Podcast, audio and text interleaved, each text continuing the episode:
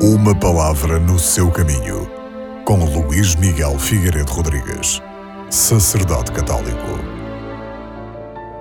No Evangelho deste domingo, tomamos consciência que Jesus, ao instituir a Igreja, não esqueceu que ela ia ser formada por homens e mulheres sujeitos a muitas limitações, ao erro e ao próprio pecado, que acaba por ser a maior das limitações.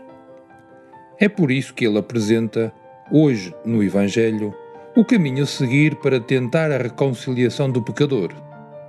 Correção individual e fraterna, recurso ao amigo bem formado e, finalmente, uma última tentativa a nível comunitário serão as etapas a percorrer caso seja necessário.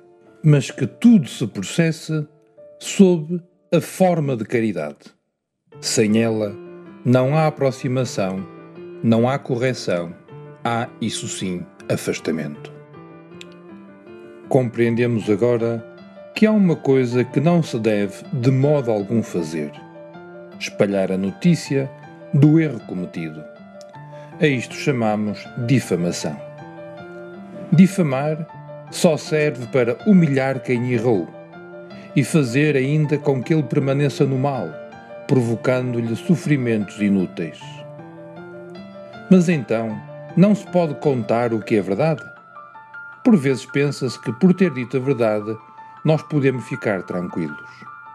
Para o cristão, a verdade não é o valor absoluto. O valor absoluto é o amor. A verdade nua e crua provoca às vezes o efeito contrário do amor. Destrói a convivência e as boas relações entre as pessoas em vez de as fortalecer. A difamação pode destruir uma pessoa. Um golpe de língua quebra os ossos, como, como nos diz o livro do Eclesiástico. Pode matar um irmão, pode arruinar uma família, pode destruir um casamento. A verdade que não produz amor, mas que provoca perturbação, que gera discórdias, ódios e rancores, não se deve dizer. Não se pode contar tudo o que é verdade ou tudo o que se conhece. Não se deve especialmente dizer a verdade àqueles que dela se querem servir para o mal.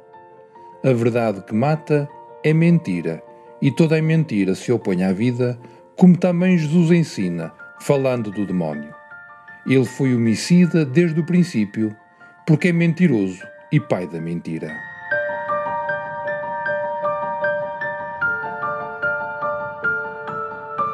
Uma palavra no seu caminho.